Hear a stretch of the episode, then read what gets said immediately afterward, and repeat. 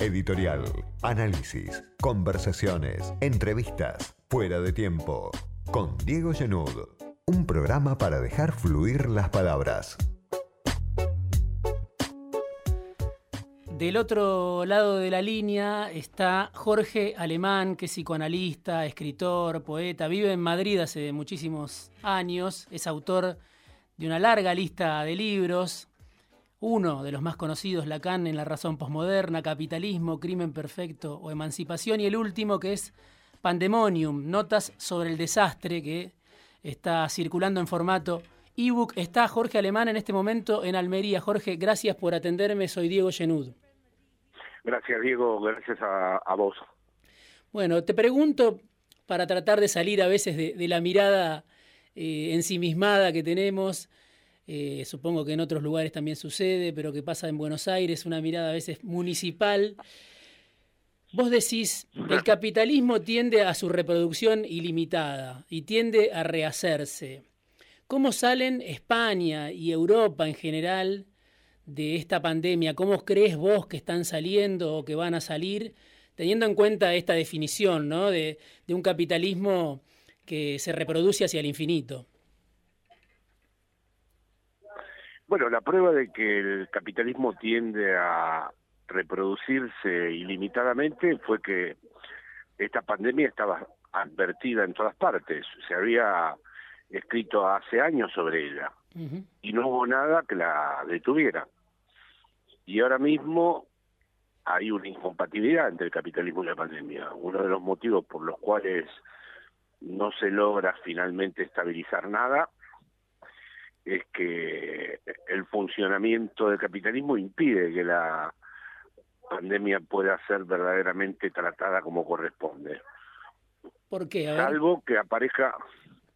Y bueno, porque inmediatamente, para que no se colapse todo, en cuanto hay alguna posibilidad, se produce, por ejemplo, lo que se está produciendo ahora en España, que la, llaman desescalada, y es imposible de controlar. Es decir, tarde o temprano empiezan los rebrotes, empiezan de nuevo los contagios, empieza... Es decir, hay, hay algo que está totalmente sustrayéndose a la al control, a la planificación y así en todas partes. Vamos a ver si después con la vacuna esto finalmente se regula mejor, pero por ahora es todo muy incierto. Sí, vos decías, sí, sí, decime, decime, decime. Mm, el mercado no puede dejar de funcionar. Llegado un momento la gente no soporta estar todo el tiempo confinada y no y además no hay no hay forma. En el capitalismo no no no conocemos actualmente otro tipo de planificación. Entonces está al borde de la quiebra todo. Entonces se flexibiliza con la idea de que la responsabilidad social va a permitir soportar la expansión del virus pero está demostrado que no es así que que las cosas vuelven una y otra vez. Sí, es un momento paradójico, ¿no? Porque por un lado también veía, vos lo marcabas en alguna entrevista, las empresas precisan en este momento y queda demostrado la asistencia de sus empleados, de los trabajadores a sus lugares de trabajo o que se conecten, que estén activos, que vuelvan a producir, pero sin embargo eso parece no redundar en una tendencia hacia mayor igualdad, ¿no? Exactamente, si hay algo que se hizo patente y que se reveló de una manera clarísima es que ni los CEO, ni los managers, ni las grandes corporaciones sostienen nada. Lo que se reclamaba todo el tiempo es que los trabajadores más esenciales, incluso los que no tenían trabajo, se incorporaran rápido para sostener todo. Sí.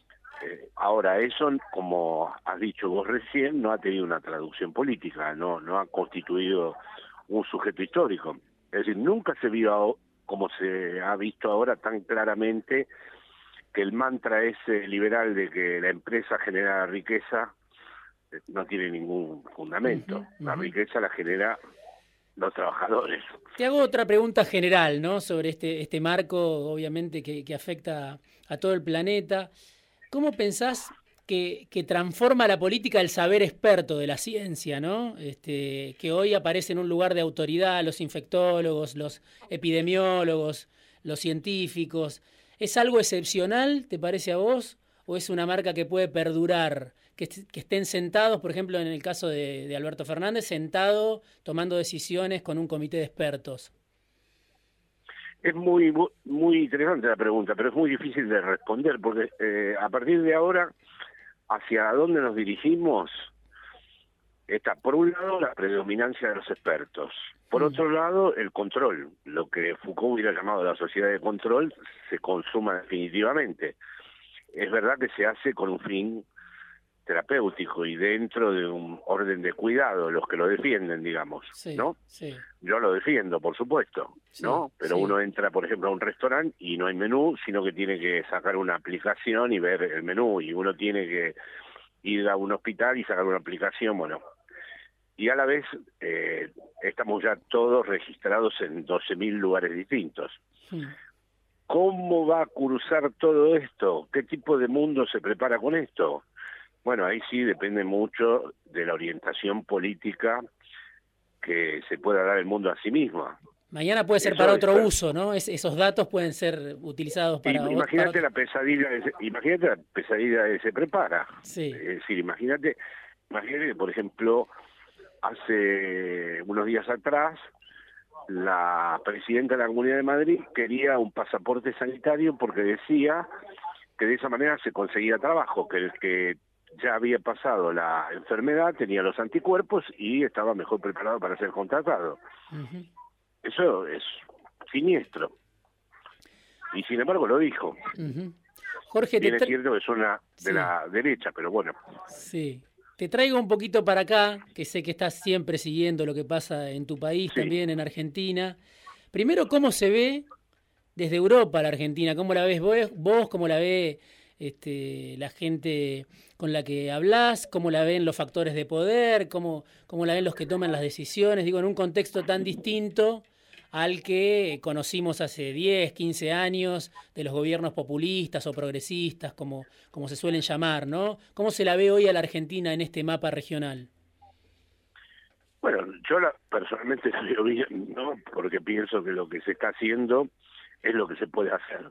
Es decir, puedo entender todas las tensiones internas que hay, las limitaciones que hay, eh, las cosas que podrían gustarnos de otro modo, en fin, todo eso es materia de debate, digamos. Europa y las cadenas internacionales que yo miro la miran siempre con reserva.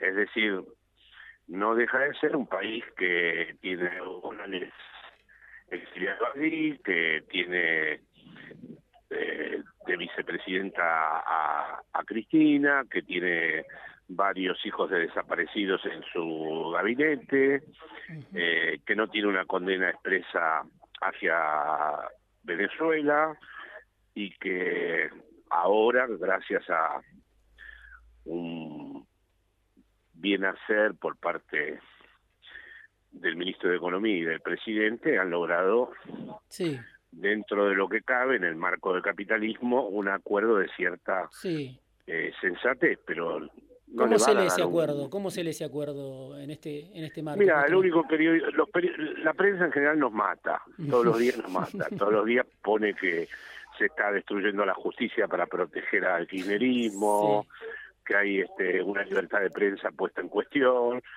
Ahora el acuerdo con el FMI, hoy el corresponsal, ayer mejor dicho, el corresponsal del país, que el Grupo Prisa también juega que es progre, pero tiene siempre en ese juego una ambivalencia absoluta, porque... Y tiene sus intereses acá, ¿no? En Argentina también.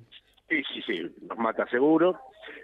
Hoy el país, porque no puede engañar a sus accionistas, tuvo que ser un poquito más riguroso y el corresponsal describió con cierto rigor, con cierta objetividad el acuerdo logrado. Pero es un día eso, ¿eh? Después si, si, si vamos después al aspecto político del asunto, no, no, no, nunca vamos a... Tampoco está bien visto el gobierno este ahora en este momento, o sea que... Sí. Ahora, Jorge... El gobierno de aquí. Sí, el Frente de Todos, como vos creo que lo, mencionabas ahí al pasar, es una fuerza heterogénea, ¿no? Aparecen miradas encontradas este, en temas este, que se discuten públicamente muchas veces. La expropiación de Vicentín fue un caso, cuestiones sobre seguridad, sobre justicia, sobre el modelo económico. Hace un par de semanas Cristina también planteó una diferencia. Mi pregunta, yo sé que, que vos... Este, no tenía tan claro que ella planteara una diferencia, pero bueno, entiendo exactamente de qué estás hablando. Comparte una nota que, que planteaba una diferencia sobre el contrato social. Sí sí. sí sí. fue eso únicamente lo que hizo.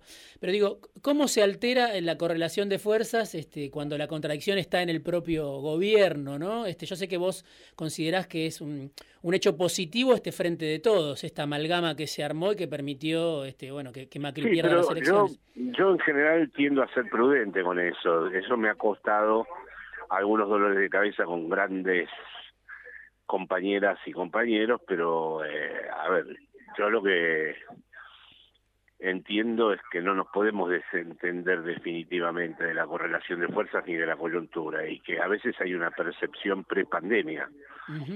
Y entonces, eh, si está crujiendo la civilización, si yo veo que se está derrumbando eh, un mundo que conocíamos, si veo que está como un rayo atravesándose toda la cultura en la que nos reconocíamos hasta ahora, eh, para mí, debatir por debatir, o sea, el debate en sí mismo, yo, yo no adjudico al debate en sí mismo propiedades transformadoras ni tampoco le adjudico a la crítica en sí mismo propiedades transformadoras. Me interesa ver cuáles son las consecuencias del debate y cuáles son las consecuencias de la crítica. Y sobre todo me interesa ver en qué medio se realiza. Porque verdaderamente asistí al espectáculo de Podemos que fue terrible. Todo estaba muy celebrado al comienzo porque había debates en Facebook, en Twitter, eh, se mostraba eso como una virtud, porque la izquierda tiene esa cultura del debate y de la tradición crítica, etcétera, etcétera, de la superioridad moral de la crítica, digamos, ¿no? Sí. Y se autodestruyó, o sea, ya no no no se puede ni saludar, ya, ya ya ya quedó nada más que una superestructura que participa del gobierno de coalición. Entonces me he dado cuenta que ese Facebook y ese Twitter es un arma que carga el diablo. Claro. entonces... Es una complejidad eh, muy grande, ¿no? Porque al mismo tiempo a veces hace, hay, hay, debilidad manifiesta cuando se intenta eh, avanzar en algún tipo de, objetivo. Vos hablabas también en alguna entrevista de, que antes la audacia estaba del lado de la izquierda, decías. Y hoy la audacia está del lado de la derecha, que está desinhibida, ¿no? Seduce a las mayorías. ¿Eso por qué es? ¿Es mérito de las derechas? ¿Es parte del agotamiento de las izquierdas? ¿Por qué la derecha hoy puede decir cualquier cosa, como, como decías en alguna entrevista?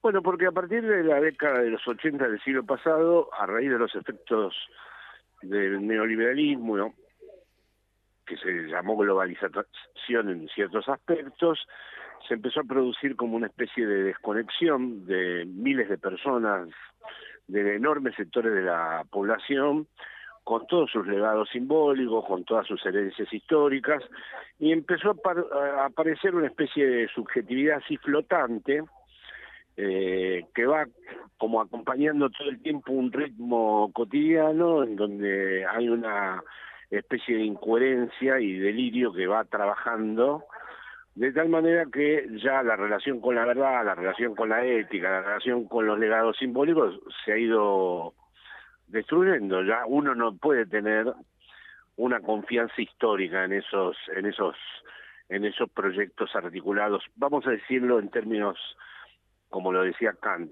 el uso público de la razón ha quedado destruido. Se puede decir cualquier cosa, al otro día otra, al otro día otra, y ha empezado a funcionar una especie de delirio, además, que hay que estudiar, porque por primera vez la política se ha vinculado al delirio, y ese delirio tiene sus efectos y no es algo que impongan solamente los medios, es un movimiento circular, se construye de abajo arriba y de arriba abajo.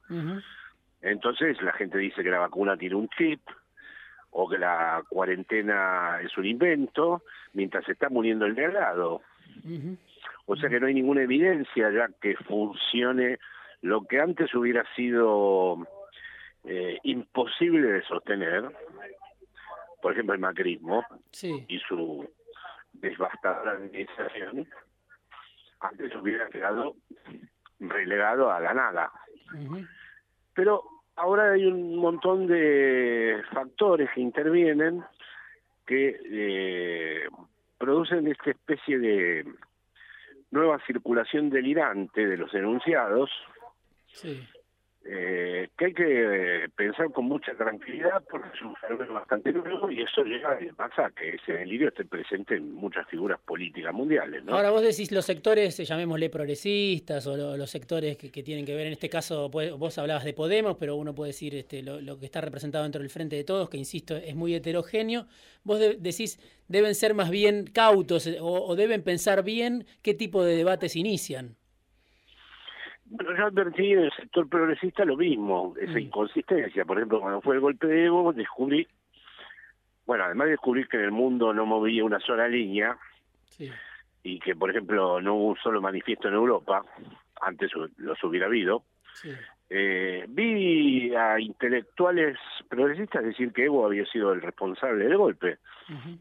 Y ahora mismo también veo que en plena pandemia se hacen críticas eh, o se formulan consideraciones como si el capitalismo fuera una broma, como mm. si verdaderamente la conjunción pandemia y capitalismo no estuviera, eh, según mi humilde juicio, bien sopesada. Está claro, está claro. Las redes tienen mucho que ver con esto. Los días leí por ejemplo, levanten la mano quien quiere que Axel Kicillof sea presidente. Bueno, eso me parece una cosa, una infantilización de la subjetividad, independientemente de que yo admiro y soy amigo de Axel. Sí, te pregunto por Alberto Fernández, este, ¿qué, te gusta y qué, estás esperando todavía de Alberto Fernández en el marco de esta complejidad de la que vos hablás, ¿no? de la pandemia, de recién ahora se cierra el conflicto con la deuda que que se prolongó, bueno, los primeros ocho meses del gobierno. ¿Qué te gusta y qué esperás todavía o qué te gustaría ver en Fernández? A ver, vamos a ver. Yo en esto sé que no tengo una posición que sea fácil de compartir. En el caso eh, estrictamente personal del presidente, me gusta mucho la credibilidad que tiene, su manera de, de encarar honestamente los temas. No creo que realmente hoy en día se pueda poner mínimamente un freno de mano a la devastación que hay en curso si no se construye a través de mediaciones políticas, porque la verdad es que las otras opciones serían la de insurrección o la, o la del estado de movilización general, y como vos lo recordabas antes, la calle no es nuestra. La calle es de la derecha, que puede desafiar la lógica de la cuarentena. Sí. Después, eh, más que esperar de él, eh, la pregunta es qué se espera de la sociedad argentina. Porque, por ejemplo, yo no he sido nunca radical. Yo volví del, de mi vida en España con un pasado en la juventud peronista. Sin embargo, yo viví lo de Alfonsín, mientras ahí empecé a viajar a Argentina, eh, no como un fracaso solo de Alfonsín, lo viví como un fracaso de la sociedad argentina. O sea, lo viví como, es decir, por supuesto viví todas las marchas, contramarchas, justo coincidí con los dos alzamientos cara pintada.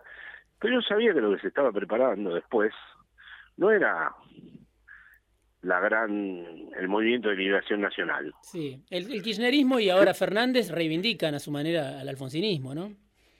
Sí, y me parece justo porque la caída de ese hombre eh, yo no la percibí, y ya te digo, eh, nunca, eh, creo que el primer amigo que tengo del radicalismo es Leandro Santoro. Sí. Este, o sea, pero yo no lo percibí como, y eso lo discutía mucho en aquel entonces, digo, lo que se está preparando aquí no es un movimiento de liberación nacional, y efectivamente lo que se preparó fue Menem. Sí. Que fue definitivamente eh, la entrega absoluta del país hay miles de cosas que desaparecieron con Menem. ¿Y en qué lugar la ves a Cristina? Que sé que, que, tenés relación. Este, ¿En qué lugar la ves hoy? Este, Cristina, que es la dueña de los votos, que es la gran electora, que fue la gran electora, que fue por lo menos la, dueña de los votos hasta que eligió a Fernández. fue, era la dueña de los votos eh, dentro de un marco eh, relativo. Sabía que ella no podía, sabía mm. que había que pensar eso eh, lo aprendí de ella, que había que pensar en otra ella me parece que siempre tiene una lectura del mundo y de lo y de lo que hay que hacer en cada caso y estaba pensando en cuál era la, la persona y creo que eligió bien. Sí. ¿Y hoy en qué lugar la ves? Porque es un lugar difícil, ¿no? Bueno, yo no creo eso de que hay tantas, o sea, yo no creo eh, en ese mundo de tensiones que a veces eh, se quieren que entretienen un poco el imaginario colectivo de nuestro propio de nuestro propio espacio, ¿no? de que ella está en una cosa y él está en otra. Sí. Eh, eso, la foto de los empresarios. Sí. Ella no hubiera estado, estaba Máximo. Sería muy ingenuo el que piensa que Máximo estaba ahí en desacuerdo con ella. Es decir, yo, yo no, no, y no creo que le hubiera, no creo que le haya desagradado cómo se trabajó tan seriamente en el tema de la deuda. No creo que ella esté en desacuerdo como se ha llevado a cabo, que ha sido de una manera rigurosísima para Argentina, y es insólita que Argentina la haya podido sostener la cuarentena. O sea, yo no creo que en los grandes trazos que se han dado hasta ahora este, no, seguro que hay acuerdo en esos dos temas que mencionaste, seguro, creo yo. Eh, la deuda y la pandemia. bueno, después estarán las sensibilidades. Después, después cuando pase la pandemia y, se encauce un poquito, si tenemos la suerte de que se encauce un poco nuestro mundo, eh, que florejan mil escuelas, como decía Mao. Sí. pero, pero digamos, yo creo que en los, en los puntos esenciales yo no creo que ella tenga un gran disgusto. Es decir, porque hay ciertos fetiches también que ella nunca manejó. La palabra expropiación, por ejemplo. Bueno, tendrás que ver si realmente en lo efectivo es conveniente. Mm.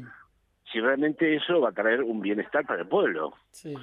Porque en sí mismo es como la palabra debate, como la palabra grita. Hay muchas palabras que parecen que estuvieran ya cargadas de manera esencial de un valor transformador. Sí. No es seguro, yo viví en Chile de Salvador Allende, hice una reforma agraria y fue lamentablemente un, un desastre. Sí. No, bueno, ahí hubo un enriedo en el gobierno que anunció una medida que, bueno, no la pudo sostener. Sí, sí, sí, este no la pudo sostener, sí. Sí, sí, sí, este pero hay que ver si no la pudo sostener o si era conveniente o no sostenerla, porque en principio no estás en el universo del campo socialista, en donde vos decididamente tenés un plan histórico de socializar los medios de producción. No, claramente no, no, eh, no era conveniente sostenerla porque se entraba en otro conflicto para el que tampoco el gobierno me parece estaba preparado. No, no, por eso, por eso digo, tengo amigos a los que admiro intelectualmente mucho que me dicen que hay que prescindir de la correlación de fuerzas y de la coyuntura. Yo, la verdad, sinceramente, no, no, entiendo que para un tema filosófico no es necesario ni la correlación de fuerzas ni la coyuntura. Pero para la gobernabilidad, ¿no?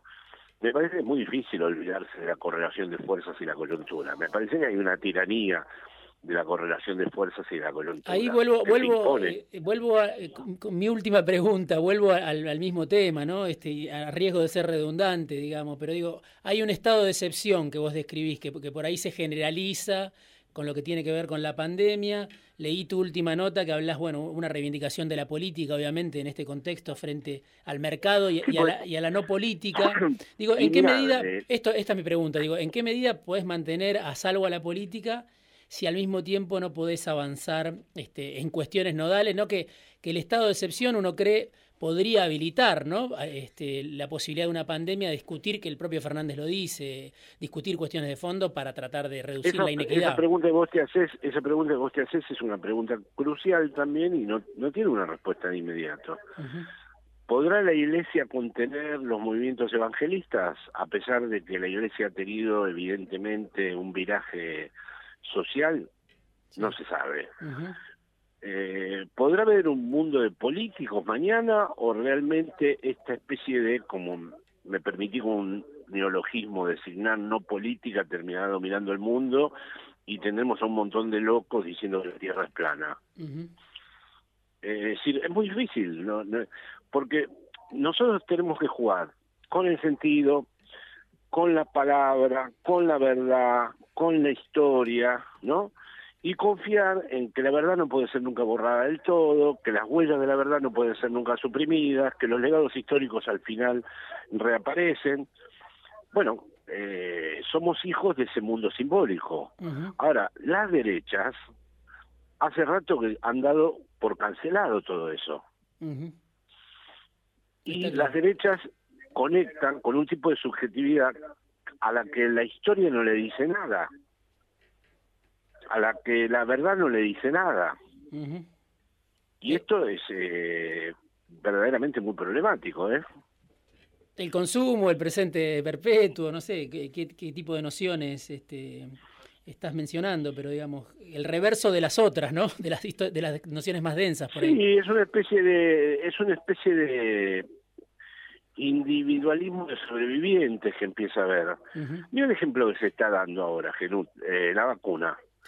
No tendría que haber habido una sola vacuna y un consenso mundial para hacer una vacuna y no un campeonato mundial de la vacuna.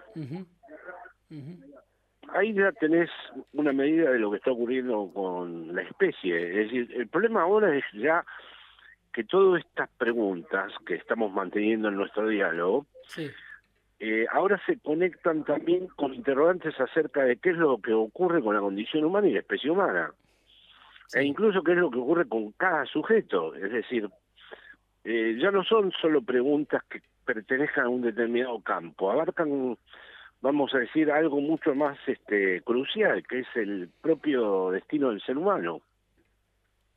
Jorge, te agradezco muchísimo por este tiempo, por este rato. Eh, para mí un, no, te lo agradezco vos. Psicoanalista, escritor, vive hace muchos años, escritor argentino, psicoanalista argentino que vive hace muchos años en Madrid nos atendió esta tarde desde Almería. Gracias, Jorge Alemán. Muchísimas gracias y espero el recorte, así lo hago circular en mis redes. Gracias. ¿eh? Gracias.